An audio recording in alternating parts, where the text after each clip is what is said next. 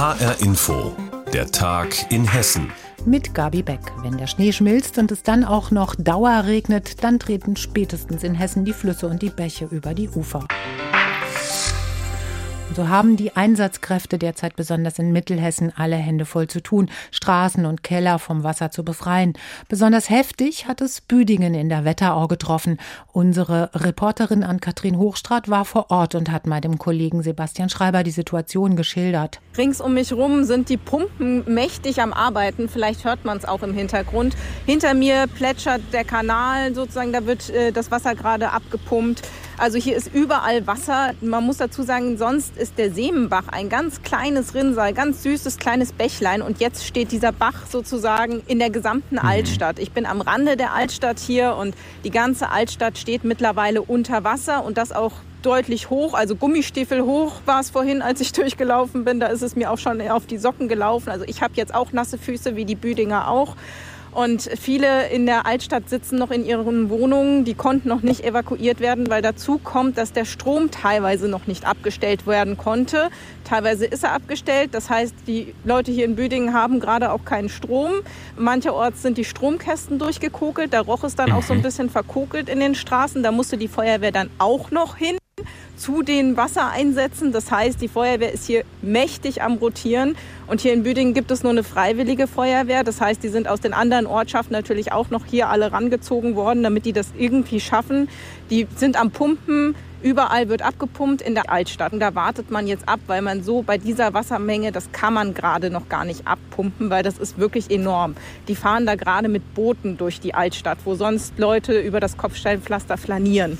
Wie überraschend kam das denn, dieses Tauwetter? Es gab ja noch Schnee bis runter an den Main. Gab es da noch Zeit für Vorbereitungen auf so ein Hochwasser?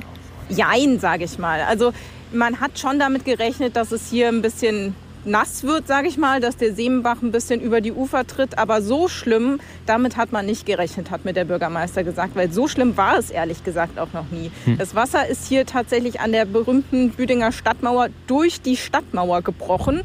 Und das hatte man tatsächlich so noch nicht. Es gab hier 2003 mal ein Hochwasser. Da war es aber auch nicht so hoch. Da waren Teile der Altstadt überflutet, aber so krass wie jetzt ist es nicht. Und man muss ja dazu sagen, es wird immer noch mehr. Also das Wasser steigt immer noch nach. Kannst du sagen, wie es in anderen Teilen von Hessen aussieht? Du bist ja jetzt in der Wetterau. Wie sieht es woanders aus? Hier in der östlichen Wetterau äh, ist das im Prinzip in den umliegenden Gemeinden genau das Gleiche. Also zum Beispiel in Käfenroth, in Gründau, da ist das Wasser auch enorm gestiegen. In Bleichenbach ist der gleichnamige Bach über die Ufer getreten, auch nicht ohne da. Außerdem im Vogelsberg, in der Rhön, im Rheingau-Taunus-Kreis. Und das Problem hier ist auch, dass das Wasser hier aus Büdingen natürlich aus dem Vogelsberg und der Rhön hier runterfließt. Das mhm. heißt, da rechnet man noch damit, dass da noch mehr kommt. Du hast eben schon gesagt, es steigt auch immer weiter. Hast du äh, da eine Aussicht oder eine Aussage bekommen, wie es weitergehen soll in den nächsten Tagen? Ja, also so ganz vorsichtig hat mir der Feuerwehrleiter gesagt, so, sie rechnen damit, dass sie hier das ganze Wochenende zu tun haben und sie können gerade noch gar nicht viel mehr machen, außer Menschen zu evakuieren. Hinter mir wird gerade ein Altenheim evakuiert, weil da das Wasser im Erdgeschoss steht. Das ist jetzt erstmal vorrangig. Das machen sie jetzt mal zuerst, die Menschen zu evakuieren, die sozusagen in ihren Wohnungen oder im Altenheim sitzen. Und dann warten sie ab, bis sie die Pumpen einsetzen können und hoffen auf Hilfe vom Technischen Hilfswerk und andere, die da noch zur Seite springen können.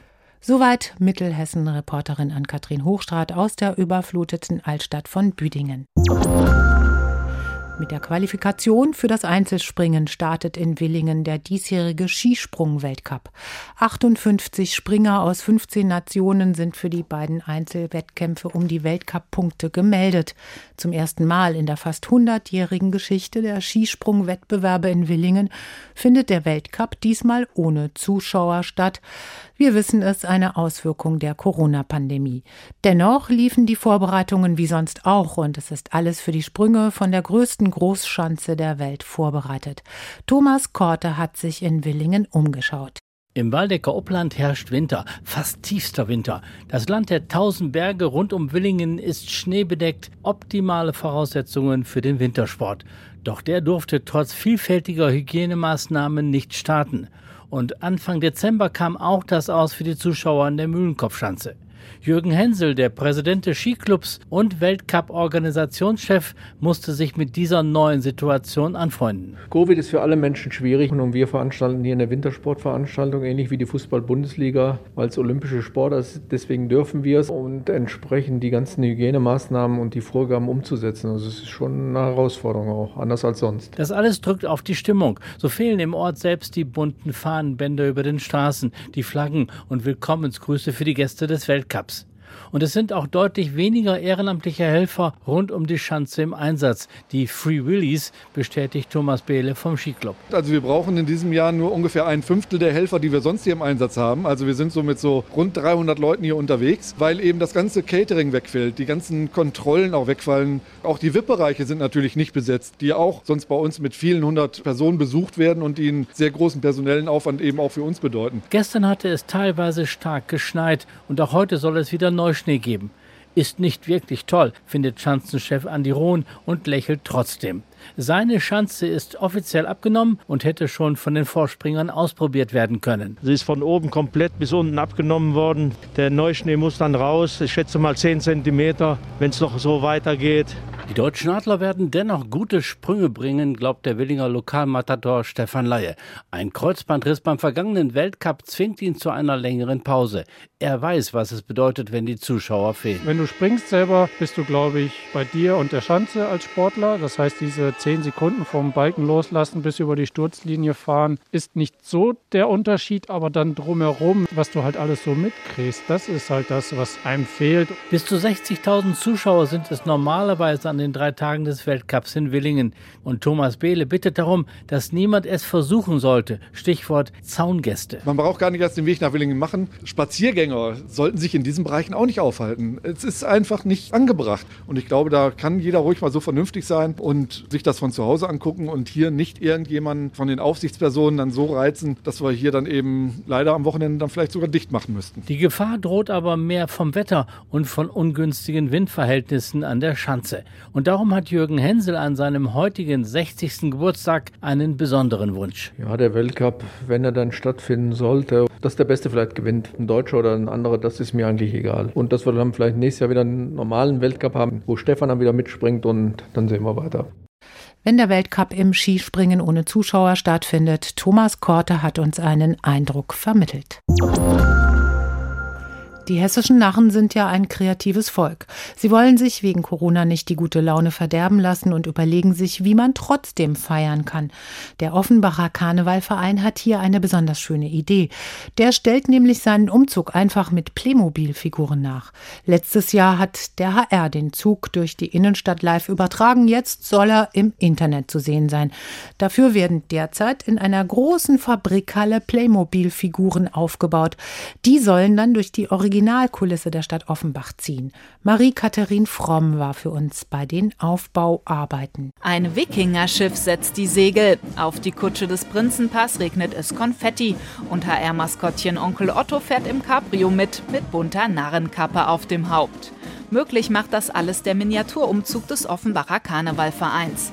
Die Narren haben wirklich alles gegeben, damit der Umzug nicht komplett ausfällt, sondern wenigstens in der Playmobil-Version an den Start gehen kann, sagt Thomas Isser vom Vorstand. Wir haben ganz viele Wagen vom letzten Jahr nachgebaut, die da wirklich dabei waren, wie zum Beispiel unseren vom Offenbacher Karnevalsverein. Aus Playmobil haben die Blumensträuße sich gebunden und gebastelt als diese Strüssia, die man verteilt. Man hat Bonbonkisten gemacht, aber es haben auch ganz viele Vereine neue Wagen kreiert, da sie einfach so viele Ideen haben, dass sie einfach gefragt haben, können wir auch zwei oder drei bauen? Und dann haben wir gesagt, ja natürlich. Also wir sind das Miniaturwunderland von Offenbach jetzt. Erst vor drei Wochen ist die Idee dazu entstanden. 30 Karnevalsvereine in und um Offenbach haben mitgemacht und mitgebastelt. Sogar Mitarbeiter der Stadt. Sie haben die Sitzungsbühne in der Offenbacher Stadthalle nachgebaut, wo sonst das Feuerwerk der guten Laune gefeiert wird. Jetzt ist die Zeit, wo wir normalerweise jeden Abend und teilweise jeden Tag unterwegs wären und mit unserem Prinzenpaar von Veranstaltung zu Veranstaltung Veranstaltung ziehen würden. Aber jetzt sitzen wir alle Karnevalisten daheim und wissen nicht, was wir tun sollen. Und dadurch sind wir natürlich unheimlich froh, dass diese Idee kam und wir gesagt haben, jawohl, wir ziehen das aber dann richtig groß auf. Über 60 Wagen und Fußgruppen sind entstanden. Die sollen am Faschingssonntag durch die Kulisse der Offenbacher Innenstadt ziehen.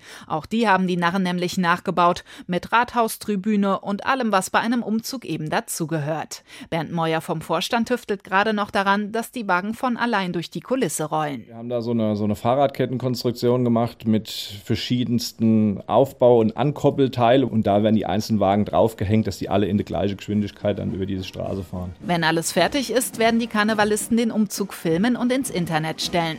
Und damit auch richtig Stimmung aufkommt, soll der Umzug sogar kommentiert werden von HR-Moderator Jens Kölker. Letztes Jahr war an der Zugstrecke dabei, diesmal eben an der Playmobil-Kulisse. Na dann. Offenbach! Hallo! Offenbach! Hallo! Offenbach! Hallo! Wenn Corona echte Faschingsumzüge unmöglich macht, dann erfinden die Offenbacher einen Playmobil-Umzug. Marie-Katharin Fromm hat sich die Vorbereitungen für uns angeschaut. Die Sophie-Scholl-Schule in Alsfeld hat Hühner und die frieren. Sie stammen nämlich aus einer ehemaligen Käfighaltung und haben keine Federn. Für die Schüler war es einfach nicht mit anzusehen, dass es den Hühnern in diesem strengen Winter sehr kalt ist. Und deshalb werden jetzt Pullover gestrickt. Steffi Mosler hat die ganze Geschichte.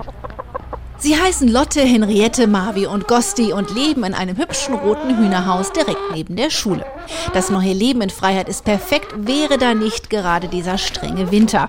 Ihre Paten Luise und Milena konnten sehen, wie die Tiere leiden und hatten schnell eine wärmende Idee. Zwei haben ähm, gar keine Federn hinten und der Popo ist ganz kahl. Dann haben wir uns überlegt, dass wir den Hühnern einen Pulli anziehen, aber der Pulli ist kein Accessoire, sondern dient wirklich zur Wärme. Ja, genau, dann hatten wir erst versucht, selbst solche Pullis zu nähen. Das haben wir auch versucht, aber das hat nicht so gut funktioniert. Ja, und jetzt hoffen wir, dass es so besser klappt. Ein Pulli für Hühner, kein Scherz, sondern mittlerweile ganz normal. Wie gut nämlich, dass nebenan die Maßschneider der Max-Eid-Schule lernen, nähen und designen und Lehrerin Susanne Fricke von der Idee, mal was für Hühner zu kreieren, gar nicht abgeneigt war. Ich habe noch ein paar Hühnerpullover mitgebracht. Da ist jetzt der Schnitt ein bisschen optimiert worden. Das war jetzt eine Maßarbeit dann. Mein Sohn ist Schüler der Geschwister Scholl-Schule und der hat von seinem Klassenlehrer erzählt, dass er unbedingt Pullover für die Hühner bräuchte. Das fand ich erstmal sehr witzig, habe dann im Internet recherchiert und habe tatsächlich gesehen, das gibt's. Ihre Schülerin Ricarda hat sich der Sache mit angenommen, eine Vorlage aus dem Internet gezogen und bunten Filz zu einer Art Leibchen genäht.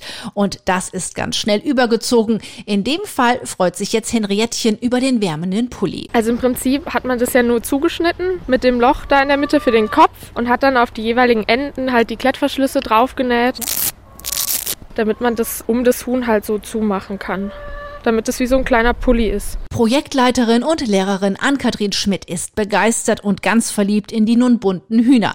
Der 70er Jahre Stoff hat ein bisschen was von Woodstock, gibt dem Federvieh aber trotzdem viel Freiheit und sieht dermaßen schick aus. Ich bin von diesem Schnitt so begeistert, weil dieser Schnitt wirklich für unsere Hühner unheimlich passend ist, dass auch gerade der untere Bereich am Bäuchlein so schön gewärmt wird. Und das ist hier einfach der tolle Vorteil. Eier legen Lotte und Co. übrigens auch sehr regelmäßig und sie haben als gerettete Hühner dazu beigetragen, dass Schüler und Lehrer von zwei Schulen das gleiche Ziel haben, nämlich den Tierschutz und das in Haute Couture.